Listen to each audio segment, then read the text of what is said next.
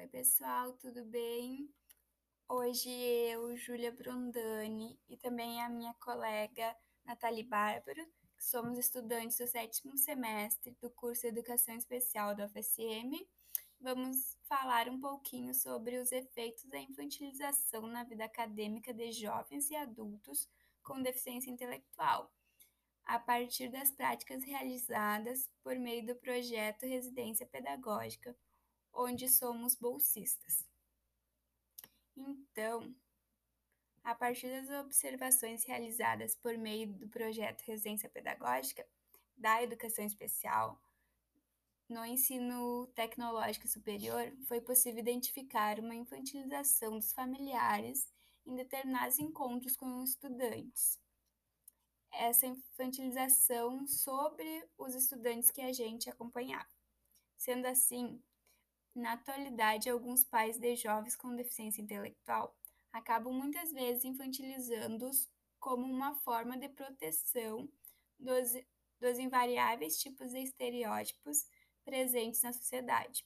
Desta forma, é lícito ponderar que os preconceitos que as pessoas possuem em relação aos indivíduos com deficiência influenciam na existência desses estereótipos tais como a crença na incapacidade de desenvolvimento pessoal, social e acadêmico desses indivíduos.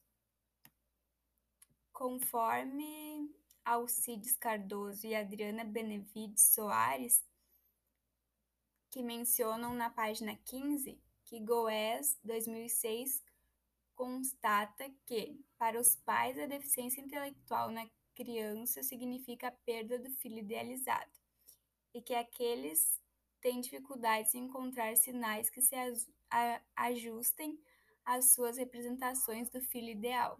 Além disso, existem no ambiente cultural representações sociais preenchidas de qualidades desfavoráveis em relação à deficiência intelectual. Os pais acumulam crenças geralmente negativas, e essas são referências iniciais para a construção de suas representações sobre o filho portador de necessidades especiais. Por isso, muitas vezes a família acaba passando por uma reorganização para receber a criança com deficiência, e com isso vem a superproteção, que na maioria dos casos impede o aluno de se desenvolver de maneira íntegra, pois a família, por conta dos padrões de normalidade da sociedade que estão inserido, acaba ditando o que o aluno é capaz de fazer e o que não é.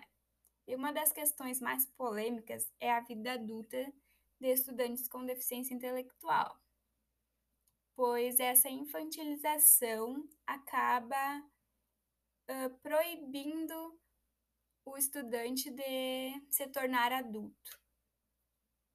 Que, como nos menciona a pesquisadora Yasmin Zanck, Bowery em sua dissertação de mestrado com o título de Efeitos de um Programa Educacional para Atendentes visando a independência de jovens com deficiência intelectual institucionalizados.